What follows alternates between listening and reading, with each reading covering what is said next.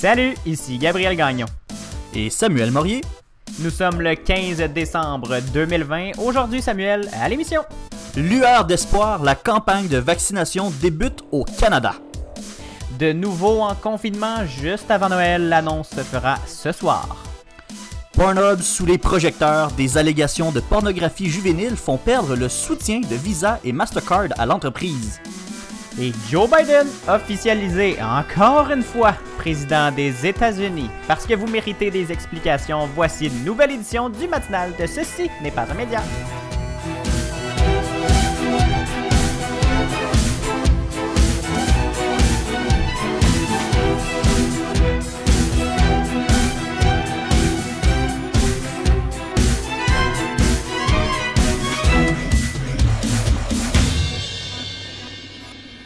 Salut Samuel! Hello, hello, comment ça va? Ça va très très bien Samuel, vraiment une belle semaine. Ah oui, conte-moi donc ça. Ben oui, j'ai eu des bonnes nouvelles là, au travail, dans la Ah. vie. euh, vous, vous en saurez éventuellement plus un jour. Je vais garder ça pour moi pour le moment. Je, je tease comme j'aime le faire. Mais vous risquez ben, de voir ma coquin. face. euh, ben oui, vous risquez de me voir la face euh, quelques fois, euh, quelque part. Ville coquin. Ville coquin de nous garder cette surprise-là? Je veux en savoir plus, mais euh, j'imagine que ça va être un retour en 2021. Tu vas nous annoncer tout ça euh, en bonne et due forme? Ben oui, on va attendre que ce soit euh, tout réglé là et signé puis tout. Ça va être bien le fun. Ah, ben, je suis vraiment content que tu nous partages ces bonnes nouvelles-là. Je suis Ben, content pour toi. Félicitations. en Non, gros mais... guillemets. oui, des gros, des gros, gros guillemets. Mais euh, juste le fait que tu nous dises que ça se passe bien, je pense que ça nous, euh, ça nous rassure. Oh. Bon, et toi Samuel, comment ça va? Ah, ça se passe vraiment mal. Euh, Non. non, c'est pas vrai. non, ben, je sais pas. Là, j'ai pas. Cette semaine, il s'est pas passé grand chose. Là, je dois t'avouer, je me suis pas râpé de doigts, j'ai pas pogné d'accident Bon. de char. Euh, j'ai pas été kidnappé par une agence euh, interplanétaire non plus. Fait que, tu sais, non, il s'est rien T'as passé. pas de- reçu la 5G dans ton bras? Non plus, je fais pas partie de ces gens-là. Fait que non, ça a été une, une semaine euh, très tranquille, euh, passée sous le signe de la solitude. Euh, Je suis. ça a l'air triste d'une même, mais c'est juste parce que mon coloc était pas là cette semaine. J'étais j'étais juste tout seul à la part. Oh mon dieu! Fait que. T'es-tu commandé du, du père ou du ticoc? Au non, non, non. dire? Non, quand même, je suis pas triste à ce point-là, je me fais à manger. On salue Monsieur Girard. Jean-Sébastien, son prénom. Mais non, c'est ça. Comme je suis tout seul, il s'est pas passé d'aventure euh, de mon côté ce- cette semaine. euh. Bon. Fait que euh, non, non, c'est ça. C'est le rush d'avant Noël, là, la- sinon à, à la job. Là, fait que ça, ça bouge beaucoup, mais comme, qu'est-ce que tu veux? C'est- C'est Noël qui s'en vient, fait qu'il faut qu'on ferme des dossiers.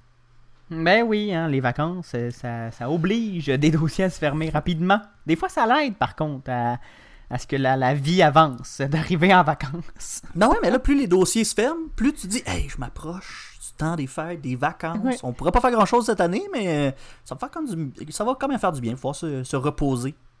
Ben oui, on ira jouer dehors, Samuel. Oui, absolument. On ira faire de la glissade là, dans, dans, dans notre coin de pays, là, en crazy carpet. Pense, encore, pense qu'on a encore le droit, ça, euh, dehors, Ouais, à- pour, pour le moment. pour le moment. Jusqu'à ce qu'on puisse plus. Sais-tu ce qu'on a le droit de faire par contre? En fait, pas tout le monde, mais une tranche de la population très très précise a le droit de se faire vacciner maintenant. Ah, ça, là, ça, c'est une bonne nouvelle, Samuel. suis, oui, voilà, j'ai vraiment une très très belle nouvelle. On, est vraiment content que le Canada ait reçu ses premières doses du vaccin, le vaccin de Pfizer et BioNTech. Ça a l'air, Samuel, qu'il faut dire BioNTech maintenant. J'ai appris ça. Euh, ouais. c'est plus BioNTech, c'est BioNTech. Et c'est maintenant le coup de départ a été donné pour la plus grande et importante campagne de vaccination de l'histoire, Samuel. Oui, effectivement, c'est parti. En fait, moi j'ai été soulagé de- de- d'entendre euh, ce coup de départ-là de, de la campagne de vaccination. On dirait que ça m'a enlevé un poids de, sur les épaules. Je vois, euh, Mhm. on parle beaucoup de lumière au bout du tunnel là, ces derniers temps, mais euh, je la vois, cette lumière-là. C'est même pas une, une illusion.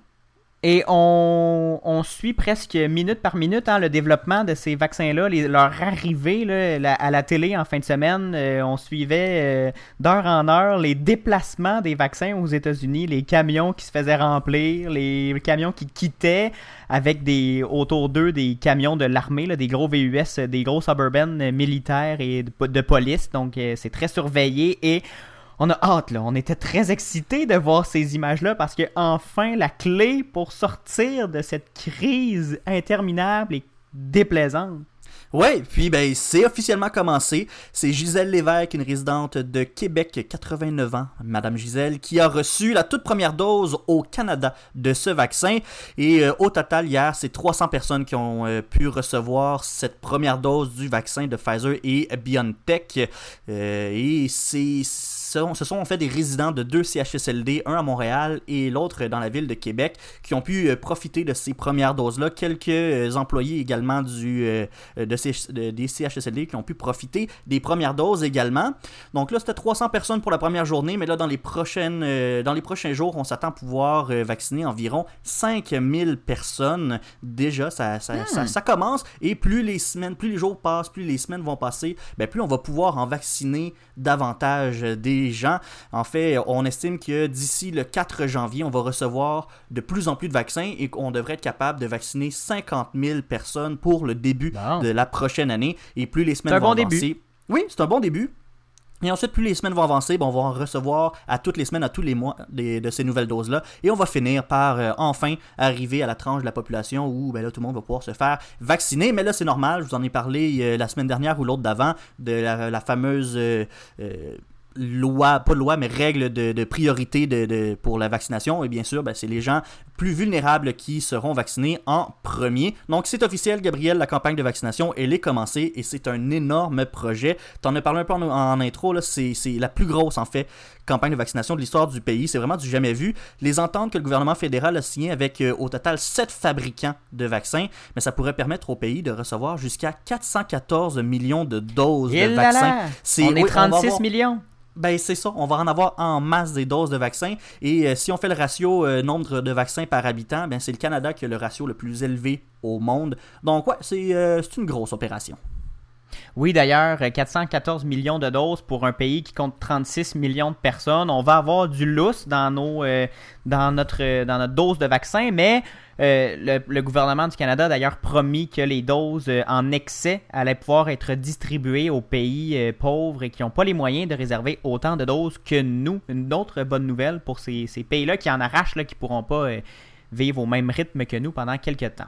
Et Samuel, tu l'as dit, c'est historique euh, comme moment qu'on vit en ce moment. Je, l'ai dit en ouverture, c'est la plus grosse campagne de, l'histoire du pays, mais c'est une campagne qui comporte plusieurs défis. On n'est pas dans le même genre de campagne de vaccination que celle contre la H1N1. là.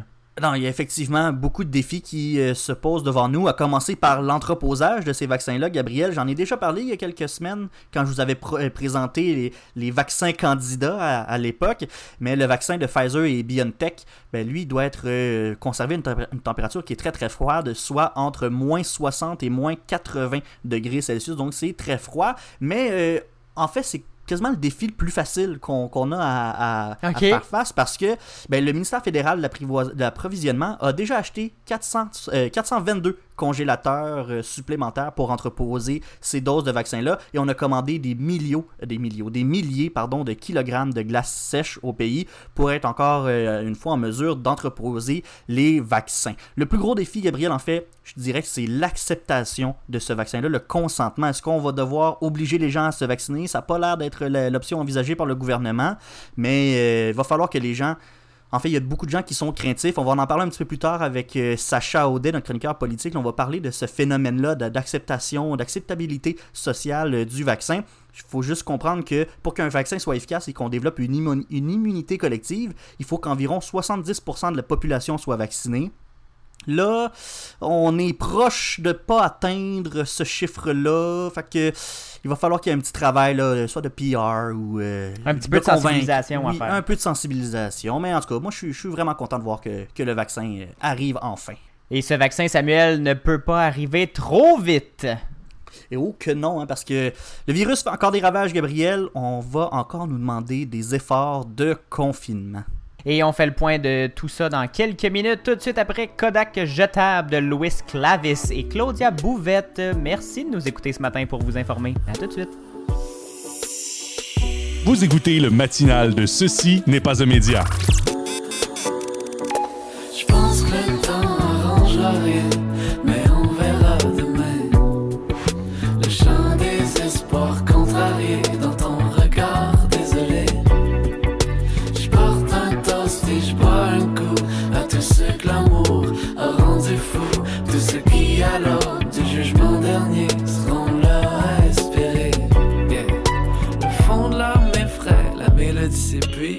Beau qu'on essaie, mais c'est du pareil au pire. L'espoir est ébranlable, mon setup chambre en linge. Dans l'océan des oubliables, on peut nager longtemps. Tu me verras pas faire le spectacle, c'était pas au premier rang. Tu me verras peut-être pas faire grand chose d'ailleurs d'ici un an. T'étais seulement de passage pour ensoleiller avril. Juste le temps d'un Kodak jetable, puis d'un bombe sur nos fatigues. Si on sait que le temps rien, aussi bien s'étendre si on s'éteint. L'univers s'étend quand on s'allonge, kind of blue and repeat dans ton salon. Je pense que le temps arrangera rien, mais on verra demain. Le chant des espoirs contrariés dans ton regard désolé. Je porte un toast et je bois un coup à tous ceux que l'amour a rendu fou. Tous à l'aube du jugement dernier,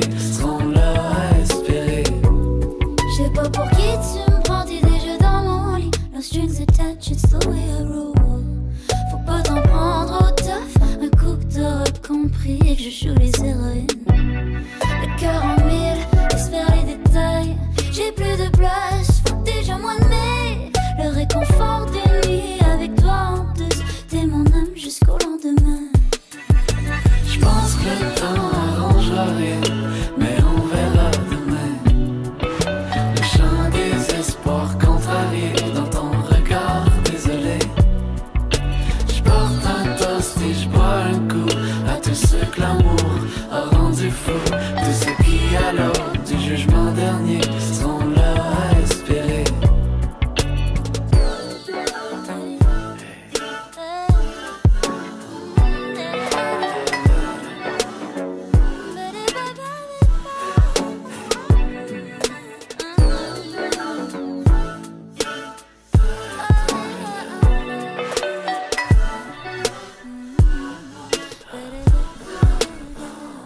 Kodak jetable au CFAC 88.3 ce matin.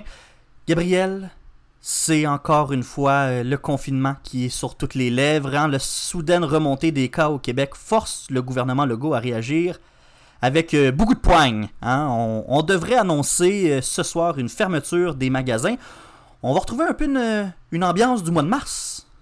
Un petit peu, mais un peu moins fort qu'au mois de mars. Dès le 23, 24 ou 25 décembre, Samuel, les magasins devraient fermer. La date n'a pas encore été euh, dévoilée. Le gouvernement étudie ses options. François Legault va en faire l'annonce aujourd'hui à 17h. Aujourd'hui étant mardi. Si vous nous écoutez euh, plus tard que, mardi, ben vous savez déjà ce qui se passe. Et dit s'inspirer de l'Allemagne pour imposer ces nouvelles mesures restrictives. Il reste à déterminer si ces mesures-là seront d'une durée d'une ou de deux semaines, Samuel? Pourquoi on a décidé d'attendre si tard que ça pour faire un nouveau confinement? Parce que Québec veut laisser un, un jeu aux gens pour faire leur magasinage de Noël, parce qu'on sait que les gens vont quand même aller s'acheter des cadeaux, même s'ils ils ne peuvent pas se rassembler à Noël avec euh, la grande famille élargie. Il y a quand même les parents veulent donner quelque chose à Noël et moi je vais donner quelque chose à mes parents et je vais aller le déposer sur leur, euh, sur leur perron, mais je leur- on fera pas de party.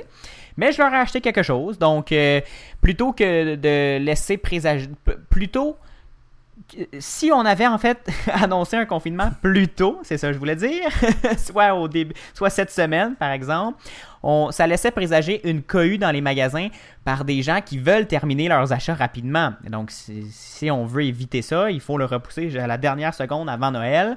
Et si le gouvernement décrète une fermeture après Noël, ben on risque de rater les conséquences positives sur le, le- le- le contrôle de cette pandémie-là que les fermetures pourraient euh, avoir. Donc en prévision du mois de janvier, un mois toujours très occupé dans les hôpitaux, on veut juguler le plus euh, rapidement l'épidémie possible et le plus euh, fortement l'épidémie. On veut la juguler assez fort pour éviter que ce soit le chaos dans les hôpitaux. Et qu'est-ce qu'on fait avec les écoles? Elles sont fermées jusqu'à quand? La date du 10 janvier, Samuel, est dans l'air parce que cette fermeture euh, de magasins va aussi, le gouvernement va aussi parler des écoles. Le retour en classe était toutefois prévu pour le 7, hein, le 7 janvier. On ajouterait donc quelques jours de congé.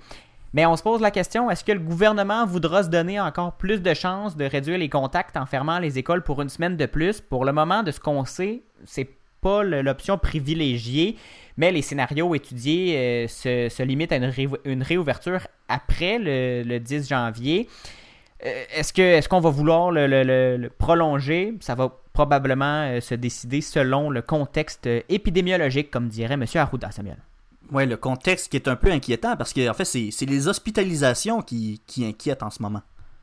Oui, euh, en entrevue avec Patrice Roy, François Legault expliquait on- qu'on était dimanche à, 80, à 880 hospitalisations au Québec.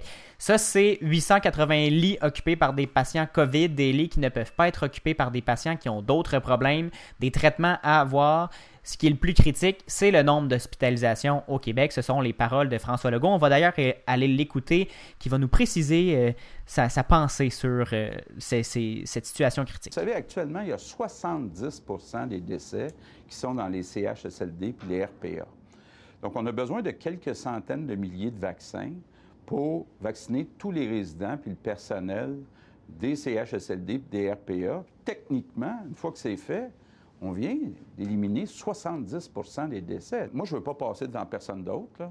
Donc, euh, c'est la santé publique qui va décider euh, du moment. Bon, probablement aujourd'hui qu'on va montrer euh, certains résidents, résidentes qui se font vacciner pour que les gens aient un peu moins peur. parce que c'est un vaccin comme pour la grippe, il n'y a rien de dramatique. Puis écoutez, ça empêche d'avoir la COVID qui a tué plus de 7000 personnes. Et d'ailleurs, oui, on vient de l'entendre aussi, François Legault va se faire vacciner quand la santé publique va juger, seulement quand elle va juger que c'est le bon moment pour que le premier ministre reçoive le vaccin. François Legault se dit en bonne santé en entrevue. Il dit aussi qu'il, en fait, on le sait, qu'il n'est pas dans la tranche d'âge euh, des, gens à risque. Donc, il n'est pas dans le groupe prioritaire euh, des, clientèles de CHSLD. Il va donc attendre le go de la santé publique. Et on a d'ailleurs appris hier soir que le populaire docteur Marquis de l'émission De Garde 24-7 à Télé-Québec est en isolement préventif, Samuel, après avoir reçu un faible résultat négatif. Donc, c'est pas tout le monde qui, a, qui a la COVID, mais ça peut, appa- ça peut arriver à même ceux qui prennent le plus de précautions, Samuel. Il faut faire très, très, très attention. Et concernant les nouvelles règles, euh, donc euh, c'est à suivre ce soir, euh, mardi 17h, avec François Legault, Christian Dubé et Horacio Arruda. On va le savoir de plus, en, de plus de détails ce soir pour ces nouvelles règles qui seront annoncées. Mais on s'attend vraiment, Samuel, à des fermetures forcées pendant le temps des fêtes. On va devoir aller jouer dehors. D'ailleurs, Samuel Québec a déjà ajouté des précisions pour Noël. Rapidement, en terminant, les familles recomposées pourront se réunir à Noël, même si les parents et les deux unités familiales ne sont pas à la même adresse. On considère quand même qu'ils forment une bulle familiale. Donc, si euh, papa et belle-maman vivent, euh, ne vivent pas à la même adresse et qu'ils ont des enfants, et tout, tout ce beau monde-là va pouvoir se réunir à Noël. Bon, ça doit sécuriser certains parents, ça, Gabriel. Merci beaucoup. Ça fait plaisir. Au retour, Samuel. L'entreprise MindGeek, qui gère plusieurs sites web pornographiques et dans l'eau chaude Mastercard et Visa, ne veulent plus qu'on utilise leurs services pour payer les euh, sites de pornographie. Je vous explique tout ça dans quelques minutes à peine. Et plus tard, Joe Biden gagne le vote du collège électoral. Il sera élu président et comme dirait Donald Trump, so much winning pour le président désigné. Ça se passe après la pause au matinal de Ceci n'est pas un média à CFAC 88.3 et en podcast. Vous méritez des explications, mais vous méritez aussi d'être divertis. Réécoutez la musique diffusée à l'émission grâce aux playlists Spotify et Apple Music. Écoutez-les au ceci n'est pas un média.com par oblique musique.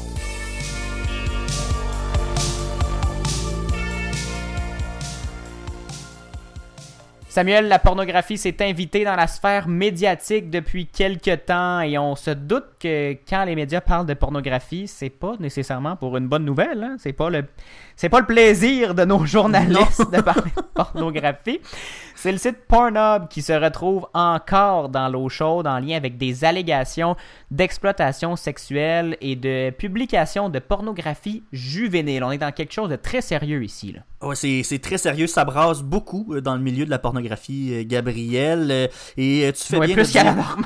Oui, plus que, plus que la normale, t'as raison. Hein? Et tu fais bien de dire encore parce que, ben oui, c'est pas la première fois que Pornhub se fait taper sur les doigts et qu'il que le site est l'objet de vives critiques dans les médias. Mais cette fois-ci, enfin, on reproche à Pornhub de permettre la diffusion de vidéos de pornographie juvénile et même des vidéos d'agression sexuelle et d'exploitation sexuelle. D'où ça sort cette nouvelle-là En fait, ça vient d'une enquête d'un journaliste du New York Times, le, journaliste Nicolas Christophe, qui euh, a euh, en fait, dans ses recherches, dans son enquête, il a découvert que Pornhub euh, autorisait la publication de certaines vidéos d'agression sexuelle. On parle de viol euh, dans, dans certaines mêmes vidéos et qu'il y aurait des vidéos de pornographie juvénile. Donc, on expose ces, euh, ces, ces- ces vidéos qui sont, qui, qui sont en fait complètement illégales sur le site internet. Et, complètement amoral. et Pas juste amoral illégal. également.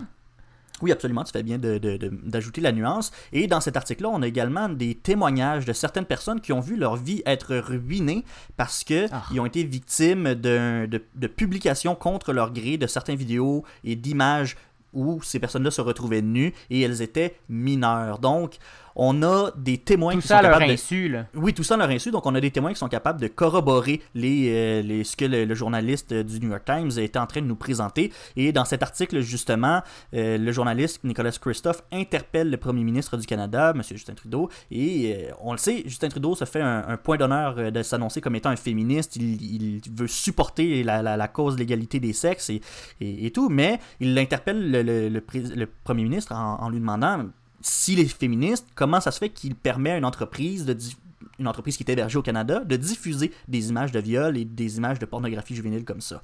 Et donc, Bonne Justin question. Trudeau a réagi, mais Justin Trudeau a réagi à la manière de Justin Trudeau, c'est-à-dire Mhm. on va continuer de travailler avec la police et les euh, autorités concernées euh, pour lutter contre l'exploitation sexuelle et la pornographie juvénile.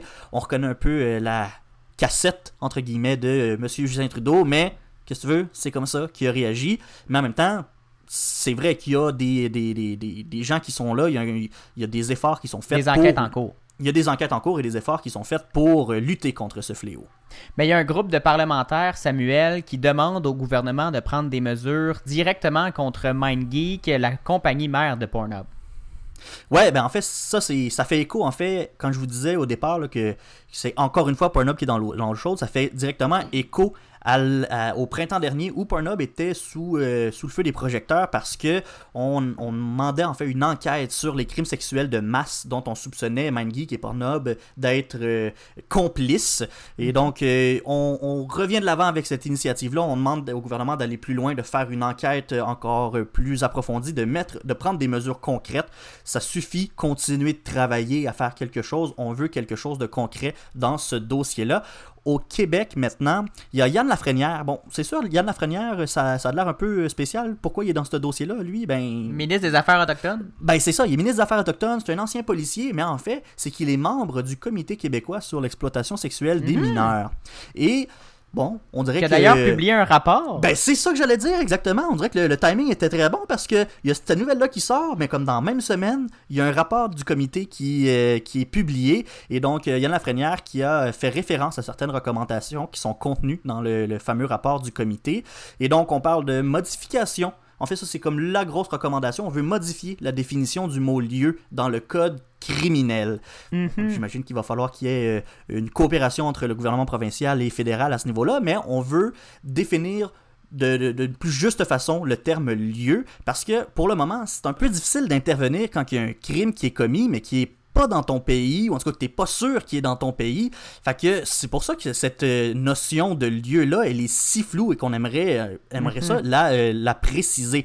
Et il faut dire aussi que MindGeek, qui est la compagnie propriétaire de Pornhub, oui, c'est une entreprise montréalaise, mais elle a des activités qui est partout dans le monde. Et donc là, ça devient difficile. Puis il y a une question de siège social aussi Ben, c'est là-dedans. exactement, il y a ça aussi. Là. Ils ont des activités partout dans le monde, un siège social au Luxembourg, euh, mais là, le, le contenu vient d'un peu partout, euh, les serveurs sont pas tout à fait à la même place. Ça devient vraiment, mais vraiment difficile appliquer la loi quand on sait pas du tout d'où ça vient.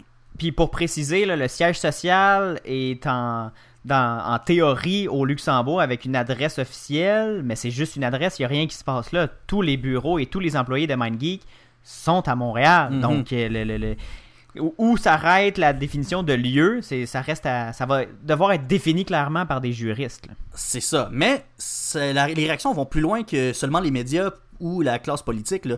On en parlait en ouverture. Mastercard et Visa ont annoncé qu'elles ne permettraient plus l'utilisation des cartes de crédit sur Pornhub. Donc, Mastercard a affirmé que l'entreprise avait trouvé des preuves d'un matériel illégal quand ils ont fait une enquête. Donc, on a suspendu, oh, pas on a suspendu, mais en fait, on a complètement arrêté le service de Mastercard sur le site Pornhub. Et euh, Visa, qui est en train de faire une enquête en ce moment, on n'a pas de résultat encore, mais Visa a quand même préféré suspendre les activités de, de- de Visa sur Pornhub en attendant les résultats de l'enquête. PayPal avait déjà suspendu les activités sur Pornhub en 2019 et American Express, ça fait longtemps qu'on ne peut plus euh, payer de service sur Pornhub avec American Express parce qu'il y a une politique qui empêche les utilisateurs d'utiliser American Express sur des sites pour adultes. Ah ben, mon Dieu, même s'ils respectent toutes les règles, c'est surprenant.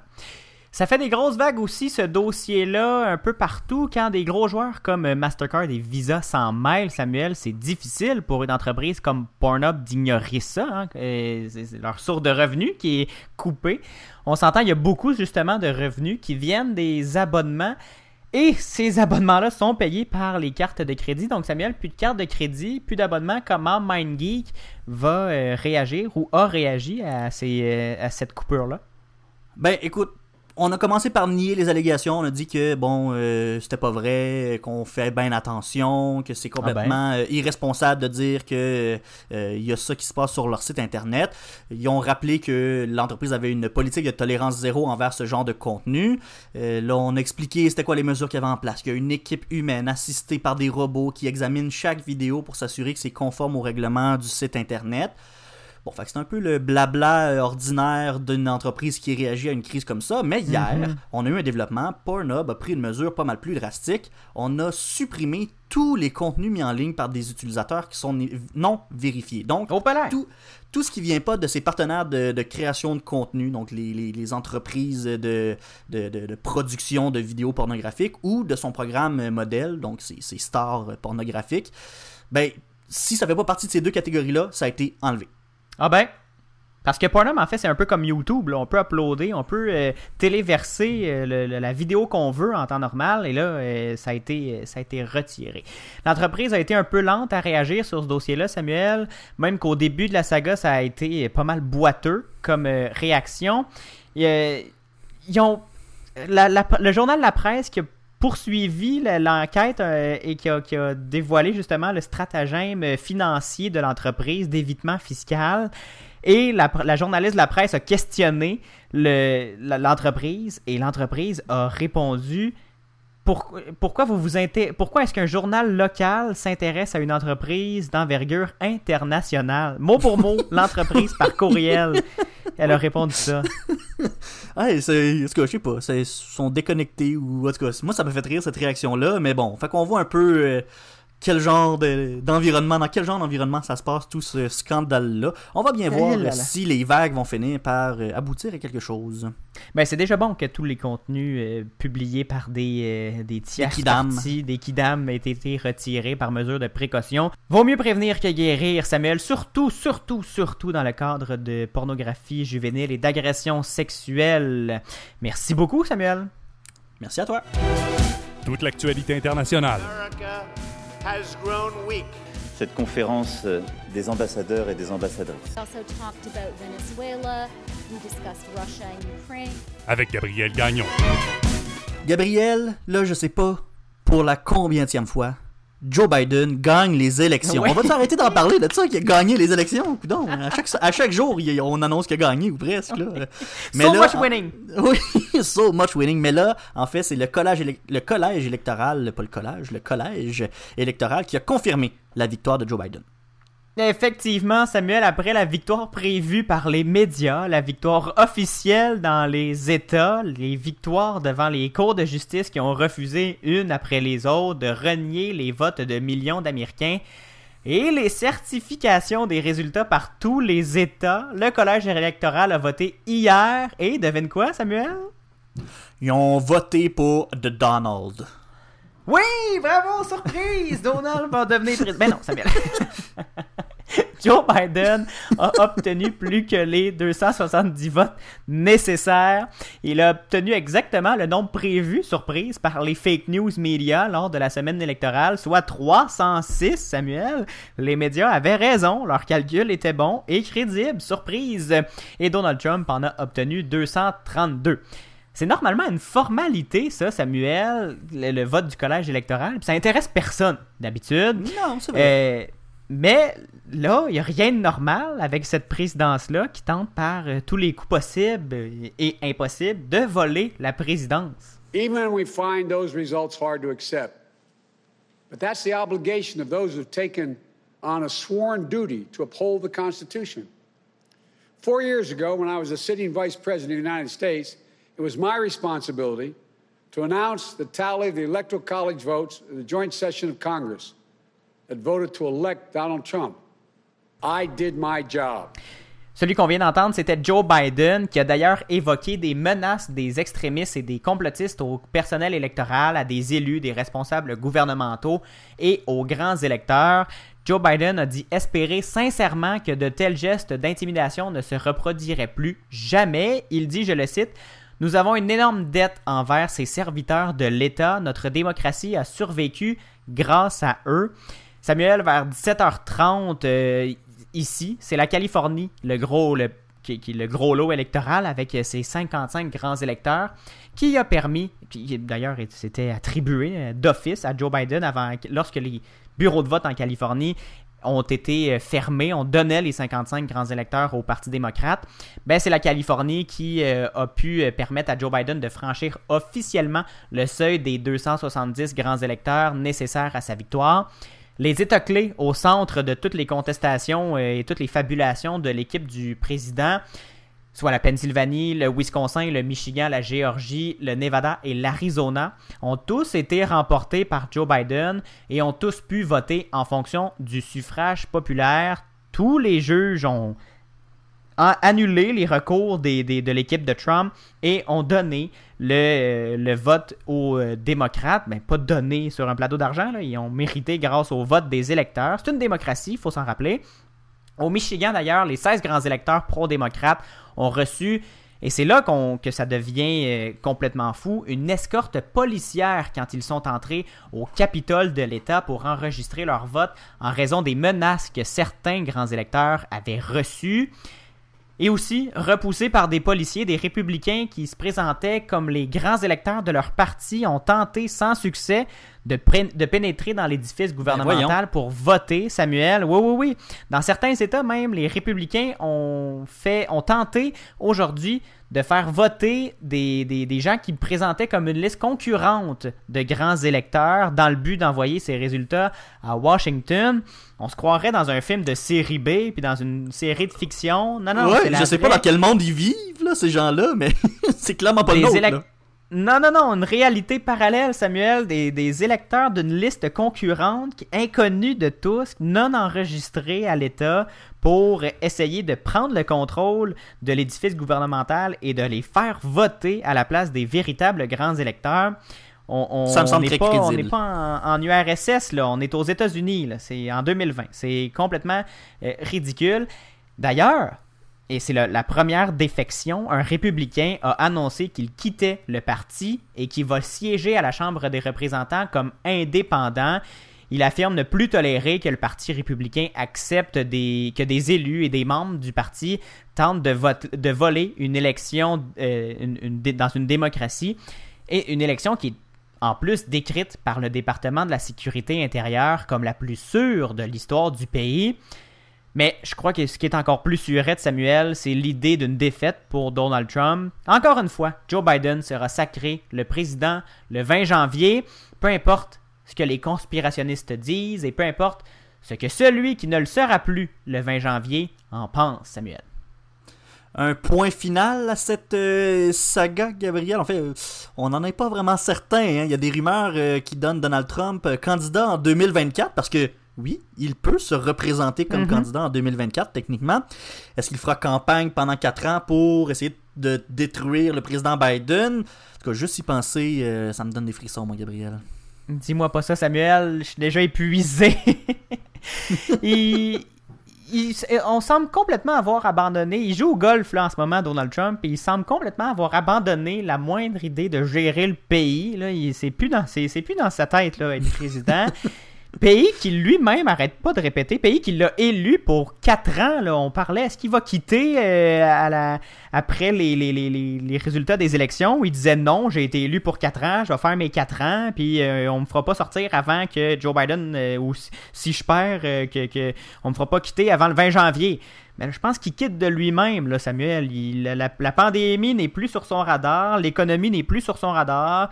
Il veut, il s'arrange même pas pour qu'un un- la, la loi de soutien euh, financier aux Américains passe. Et il laisse le Congrès dans Oui. une espèce d'immobilisme. Là, il, il joue au golf, puis il se préoccupe plus de rien. Il tweet en disant qu'il a gagné, puis que c'est la plus grosse fraude de l'histoire du pays. Vraiment, là, si on avait un doute sur les capacités de Donald Trump à gérer pour le peuple, sont réduites à néant. là. Ils visiblement, il travaille que pour lui. Et d'ailleurs, maintenant que les grands électeurs ont officialisé pour, euh, comme on disait au début, une énième fois les résultats des élections, Samuel, William Barr, le procureur général des États-Unis, a démissionné. Il va quitter le 23 décembre. Il semblerait que Donald n'ait pas apprécié ses commentaires sur l'absence de fraude électorale. Non, mais Donald, il aime pas ben ben ça que les gens disent des trucs différents de lui. En tout cas. Merci, euh, Gabriel, euh, Ouais. de nous avoir confirmé pour la 28e fois que Joe Biden était président. Oui, plaisir. En musique maintenant, Amé Laoni nous présente une chanson de Noël bien moderne. Voici C'est fort, c'est Noël sur les ondes du 88.3 FM à Sherbrooke et en podcast partout sur le globe. Tout de suite après, Samuel Sacha Audet vient nous rejoindre pour sa chronique politique. À tout de suite.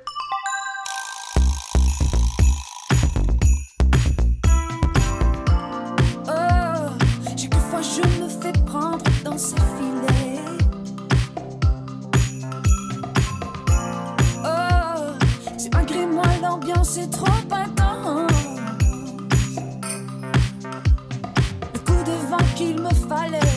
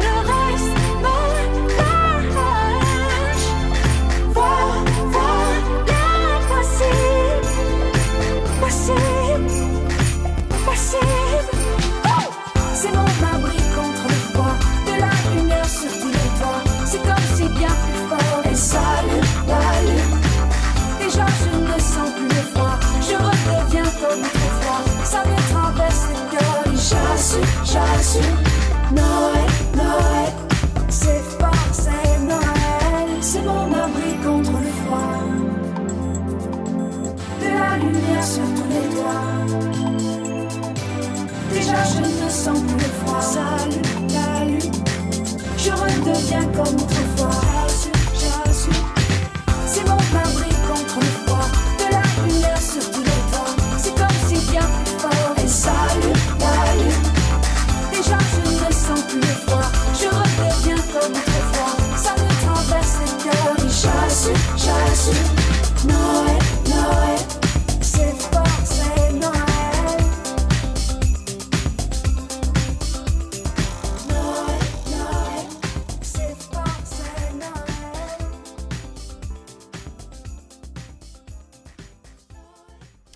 C'était Amé Laoni, le nouveau nom d'Amé. Hein, le- elle a changé de nom encore une fois.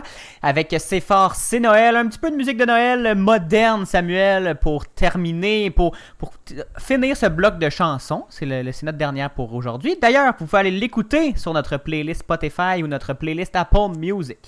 Samuel, on accueille maintenant Sacha Audet, notre chroniqueur politique, qui va venir nous parler. Sacha, bonjour Bonjour. de- qui va venir nous parler de vaccination parce qu'il n'y a rien eu d'autant politique cette semaine que la vaccination. On a suivi les vaccins de, de leur départ de la Belgique jusqu'à leur arrivée au pays et jusqu'à la première vaccination au Canada. Sacha, c'est une grosse nouvelle. Ça donne l'espoir. Grosse, grosse nouvelle. On parlait aujourd'hui euh, au 15-18, euh, pour ne pas euh, nommer la première chaîne. Euh, François Legault était en entrevue. On parlait de lumière au bout du tunnel. Mhm. Rien de moins, messieurs. Ouais, c'est c'est l'expression qui revient euh, souvent, souvent. On parle de lumière Ouais. au bout du tunnel. Mais en même Ouais. temps, c'est un long tunnel, 9 mois. Je pense qu'on on avait hâte de voir cette lumière-là. Puis il en reste encore, là. Il en reste encore du tunnel à traverser. Il en reste encore. euh, on, on parle de 650 000 personnes vaccinées d'ici le 31 mars. Donc, euh, on est 8 millions. Faites le calcul. euh, c'est pas tout de suite qu'on va pouvoir retourner dans les bars ou à Oshéaga. Non, en effet. Mais le gros débat aujourd'hui, là. Ce qui est le fun Oui. avec Oshaga, c'est que tu vas pouvoir le payer en versement, Sacha. Donc, tu, tu brûleras Ah. pas ta paye d'une shot pour un festival peut-être annulé. Ben, c'est le fun. Puis les autres, ils vont pas te rembourser. Ouais. Pas de versement. Oh, éditorial? là. Ouais. Regarde. Je, Evenco me doit de l'argent. Alors, euh, Bon, les vaccins maintenant. ici, mais j'aime mieux le déclarer. C'est on the record. Fait que les vaccins, Sacha. Oui, le- mais le gros débat aujourd'hui, c'était pas de savoir. euh, c'était pas. Ben, en fait, c'est à propos des vaccins, mais c'était de savoir c'était qui la première personne qui s'est faite vacciner ah aujourd'hui. ben? Ah ben? Parce euh, que, Il y a une euh, chicane euh, Québec-Canada là-dessus encore. Québec-Canada, Québec-Ontario. Oh, pas là. Euh, L'Ontario a dit, euh, a dit que c'était eux les premiers, mais en fait, c'était le Québec. C'était Madame Gisèle Lévesque, 89 ans, ex-employée, retraitée de la Banque nationale. Bravo, Madame Gisèle. On la félicite. On la félicite, et Gisèle, euh, qui n'est pas tout à fait vaccinée parce qu'elle aura sa prochaine dose. Elle est à demi vaccinée. à demi vaccinée. Et d'ailleurs, je veux souligner aussi euh, Gisèle qui semble être une personne, ma foi, euh, merveilleuse. Elle s'est faite vacciner avec tant de, de paix en elle. Elle était calme, calme, calme. Et euh, j'écoutais euh, RDI ce matin et Pascal Poilane précisait que elle avait été choisie parce que c'est une est une, résidente du CHSLD de Québec qui est très lucide, donc le consentement pouvait se faire euh, très facilement. C'est pas toujours le cas hein, dans les dans les résidences de, de- ce type. Donc, Gisèle, on vous salue et on vous remercie de votre de l'effort de guerre d'être la première au pays à être vaccinée. On la remercie. Euh, Peut-être que c'est elle qui avait le plus d'étoiles dans son cahier aussi. euh, pour être la première choisie. Mais c'est pas juste les seules différences, Sacha, entre le Québec et l'Ontario. là, le- le- le- la Mhm. personne vaccinée, la stratégie de vaccination diffère un petit peu aussi. Absolument. En fait, euh, au Québec, euh, comme on l'a vu, en fait, les deux premières personnes vaccinées au Québec et en Ontario, c'est deux groupes différents. Au Québec, ça a été, on a dit Madame Gisèle Lévesque, qui est, euh, qui est une résidente d'un CHSLD.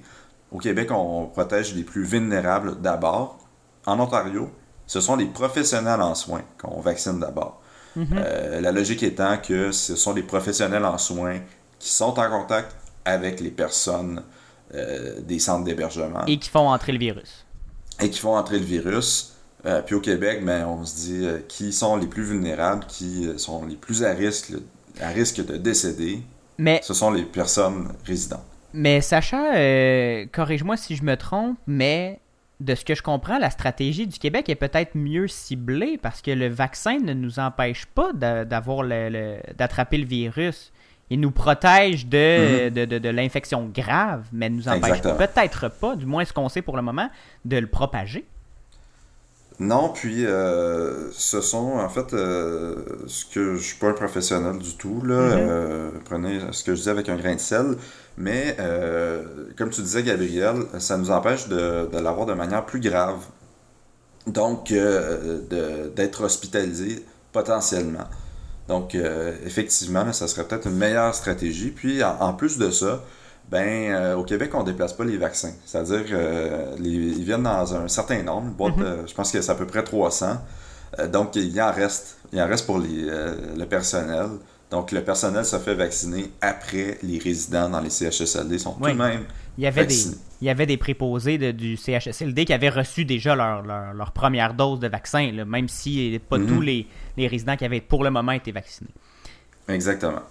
Ce qui m'amène à vous parler euh, du taux de vaccination des employés dans les CHSLD. Parce que c'est un taux, euh, un taux de vaccination qui, qui est assez, en fait, pas de, de vaccination, mais de, de- de consentement qui est assez faible. Tu sais, si on compare En fait, non, avec euh, les résidents qui sont en très grande majorité d'accord pour recevoir cette dose-là, là, on... C'est- pas un taux de consentement, c'est un taux de de vaccination. vaccination, ah, ok.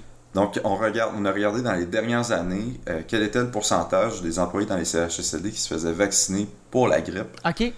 C'était de 40%. Euh, on peut se douter que euh, ça sera supérieur cette année, surtout si euh, les employés sont les premiers, mais on ne peut pas les forcer Mhm. à se faire vacciner. Puis là est la question est-ce qu'on va devoir forcer des gens au Québec à se faire vacciner? C'est quand même tout un enjeu. François Legault s'est fait poser la question aujourd'hui. Mhm. Euh, il a préféré pas répondre parce que c'était quand même une grosse présupposition là, que les gens ne voudraient pas se faire vacciner. La réflexion doit être en cours à Québec. là. Mais ça sera peut-être un problème. Il y a un sondage qui a été euh, mené par euh, la ferme Léger qui disait que le deux tiers des Canadiens et euh, 64% des Québécois souhaitaient se faire vacciner. Donc il y a quand même le tiers, soit à peu près 33% des personnes au Canada et au Québec qui ne veulent pas se faire vacciner. Et ça, c'est c'est une énorme portion de la population qui veut pas se faire vacciner de prime abord. Là. Si on a 30% de la population on est, qui, qui refuse, on est à la limite du taux de, de- où un vaccin devient efficace. là. De l'immunité Exactement. collective. Ouais. L'OMS dit que entre 65 et 70% de la population doit être vaccinée pour atteindre cette immunité-là. On est près du compte. On est près du compte à 64%. euh, mais on aimerait quand même qu'il y ait plus de monde qui se fasse, qui se fasse vacciner. Mais c'est pas c'est pas des refus catégoriques là, pour euh, certains. Non, en fait, a- on peut distinguer deux groupes. Il y a des gens qui, euh, qui ont peur des effets secondaires, qui ne souhaitent pas se faire vacciner les premiers. On les comprend, on veut pas être des cobayes. C'est des gens qui ont peur pour leur propre santé. Puis ensuite, ben, il y a le fameux groupe euh, qu'on connaît. Les anti-vaccins. Les anti-vaccins. Mais il y a quand même de l'espoir parce que si les gens qui ont peur des effets secondaires veulent pas se faire vacciner tout de suite, peut-être qu'après une- quelques semaines, quand on va voir que bon, euh, finalement les effets secondaires dont on avait tant peur ne se manifestent On pas, ne devient pas un zombie. on devient pas un zombie. On n'attrape pas la 5G. Ces gens-là vont, vont peut-être changer d'idée au cours des, des prochaines semaines, des prochains mois. Effectivement, et c'est ce qu'on souhaite. Euh, on souhaite euh, non seulement avoir plus de vaccins plus rapidement, euh, Mhm. histoire de, de tous être vaccinés d'ici la Saint-Jean. Hey, ça serait-tu une belle Saint-Jean? Tout le monde promets vacciné. rien. Je vous promets rien, mais imaginez, là, dans un monde utopique, où est-ce qu'on reçoit 8 millions de doses, en fait 16 millions, parce que ça en prend deux, Mhm. pour le 24 juin. Ça serait-tu pas une belle Saint-Jean? Mon Dieu, Ça le plus gros serait pas que je vous fais. C'est comme un, un billet de 6,49. là. Prenez-le puis rêvez. Ça serait le plus gros parti de la, du centenaire. Ah, Ça serait. Ah, du 400e, je pense, de- depuis Ah, la création de, ce- de cette Nouvelle-France. Mon Dieu Seigneur. Tu nous fais rêver, Sacha. Merci beaucoup pour ces précisions de, de vaccination. En effet, un gros dossier politique pour plusieurs raisons. Merci, Mhm. Sacha. Tu reviendras. Un grand plaisir. Je crois que tu reviens d'ailleurs euh, la semaine prochaine pour notre spécial de fin d'année. Ça se pourrait. Ça se pourrait. Merci, Sacha. Au retour, Samuel.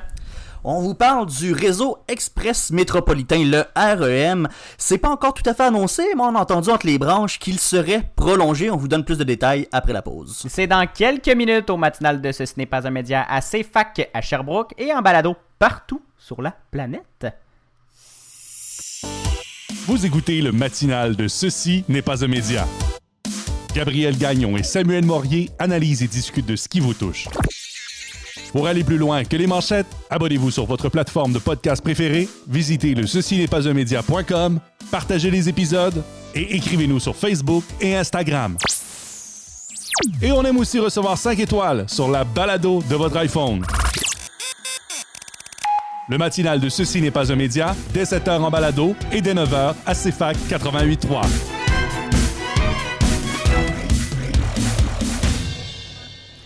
Vous écoutez le matinal de Ceci n'est pas un média avec Gabriel Gagnon et Samuel Morier. On termine cette émission, Gabriel, en discutant du projet du REM qui sera euh, prolongé. Parce que oui, on a appris, Gabriel, euh, c'est Radio-Canada qui nous l'a appris, le réseau express métropolitain qui est en, ce moment en construction, ben, il va être prolongé à l'est. Oui, une bonne nouvelle, Samuel, pour le transport en commun dans la région de Montréal. Cette nouvelle ligne va couvrir une bonne partie du tronçon de la ligne rose qui a été promise par Valérie Plante, Samuel. Le réseau express métropolitain, comme tu l'as dit, va être prolongé vers les arrondissements de Pointe-aux-Trembles et Montréal-Nord. Les travaux qui ajouteraient une, trentaine de kilomètres au futur réseau devraient commencer en 2023. Et Samuel, c'est une vingtaine de stations qui vont être ajoutées au réseau qui est, comme tu l'as dit, en ce moment en construction. On commence les tests sur les, les rails dans le secteur de, de Brossard où le terminus est pour le moment.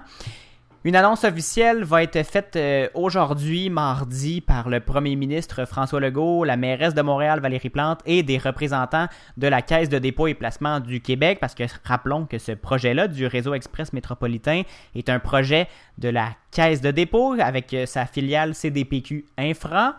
Et cette euh, nouvelle ligne-là va partir de la gare centrale, va emprunter le boulevard René Lévesque euh, sur des rails euh, dans les airs et va rejoindre la rue Notre-Dame à l'est du pont Jacques-Cartier. Samuel, la différence avec le reste du réseau, à partir de la rue Dickinson, pardon, une branche va bifurquer vers Montréal-Nord jusqu'au cégep Marie-Victorin en longeant sous terre, cette fois, pas dans les airs, le boulevard Lacordaire. Ça permettrait, entre autres, de desservir l'hôpital Maisonneuve-Rosemont.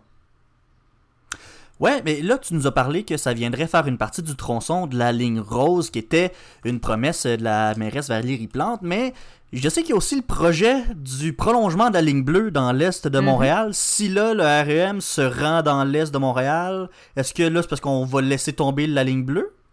Oh non, non, c'est pas dans les plans du tout, Samuel. La ligne bleue va. ok, il y euh, aurait les deux. Oui, oui, oui, on prolonge à l'est, là, à fond de train, là, si je peux me permettre euh, le mauvais jeu de mots. Le, métro va euh, poursuivre, en fait, euh, je sais, en ce moment, les travaux euh, commencent, vont peut-être commencer. c'est toujours nébuleux, cette ligne de métro-là. Euh, mais oui, ça va, ça va s'ajouter là ensemble. Le but, Samuel, c'est de, de, se connecter au centre-ville avec le futur, système rapide par bus, le SRB de P9, et de, selon les mots de l'article de Radio-Canada, de désenclaver l'Est de Montréal, dont plusieurs friches industrielles doivent faire l'objet d'un redéveloppement dans les, dans les années futures. Selon la Chambre de commerce de l'Est de Montréal, euh, interviewée par euh, Radio-Canada, c'est une excellente nouvelle. C'est ce dont on rêvait pour assurer la relance de l'Est de Montréal, parce que dans l'Est, les transports constituent depuis longtemps un frein au développement économique. Là, on vient complètement changer la dynamique avec le déploiement, le déploiement pardon, d'un tel projet. Ça, c'est Christine Fréchette, PDG de la Chambre de commerce de l'Est de Montréal. Bon, là, c'est un gros projet qu'on annonce, mais on est encore seulement à l'étape de l'annoncer. Quand est-ce qu'on devrait voir la première pelletée de terre, puis qu'on devrait commencer à voir euh, ce projet-là prendre forme, puis ça va... La grosse question, ça va durer combien de temps? Ça va probablement durer 5 ans de travaux si tout va bien, s'il n'y a pas une autre crise sanitaire qui nous pend au bout du nez, parce que là, on, sait que le REM a été retardé en raison de la pandémie de COVID-19, mais ça va commencer dès 2023, s'échelonner sur 5 ans. C'est un projet vraiment là, énorme, Samuel, comme tu l'as dit, avec des tronçons dans les airs, des tronçons sous la terre et euh, des, des, des, des, des virages en plein cœur de la ville de Montréal. Donc, on s'imagine aussi que les, les coûts vont être astronomiques. C'est pas encore chiffré, on devrait connaître ça aujourd'hui lors de l'annonce par la Caisse de dépôt, le premier ministre et euh, tout l'attirail du gouvernement. Je veux d'ailleurs euh, souligner le travail de Jean-Sébastien Cloutier qui a déniché cette, euh, cette nouvelle que le REM va être prolongé dans l'est du et le nord de Montréal. Samuel, une bonne nouvelle pour la région, pour le Grand Montréal. Oui, un beau projet de développement des transports euh, en commun. Je cherchais le Eh mot, oui. mais c'était ça. C'était transport en commun. ça, Merci, Gabriel, pour euh, les détails euh, du REM. Ça fait plaisir, j'aime ça des bonnes nouvelles. Ben oui, moi aussi. On aime ça, des bonnes nouvelles. Puis on aime ça finir l'année sur des bonnes nouvelles. Oui, exactement, parce que c'est non seulement ce qui conclut cette édition du 15 décembre du matinal de Ce, Ce n'est pas un média, mais c'est aussi ce qui conclut notre année régulière euh, de l'émission. Samuel, merci beaucoup d'avoir été là pour un, an de Ce, Ce n'est pas un média. Ben, merci à toi d'être embarqué dans cette folle aventure. Merci également à Sacha d'être venu nous voir euh, aujourd'hui, toujours très intéressant. Lui parler. La semaine prochaine, c'est spécial parce qu'on vous présente une émission de fin d'année. Manquez pas ça. On fait un retour sur l'année 2020. On vous euh, présente six grands concepts qui ont résumé 2020. Oui, on va probablement parler de virus et de soulèvement social, Samuel. Je dis, que, je dis ça comme ça, ça Oui. risque de revenir. On, c'est, la semaine prochaine sur les ondes de CFAC à Sherbrooke et bien sûr en balado. Si vous, si vous manquez la première diffusion à CFAC, ça va être rediffusé pendant le temps des fêtes, donc vous pourrez nous rattraper. Et évidemment, c'est en tout temps cet épisode-ci et l'épisode de la semaine prochaine de fin d'année sur le site web ceci n'est pas un média.com. Surveillez nos pages de réseaux sociaux, Facebook et Instagram, CNPUM, CNPUM pardon, par en bas, balado. Samuel, on se dit au revoir et on se reparle la semaine prochaine pour la dernière de l'année. Oui, au revoir et bonne année. Bye bye. Bye.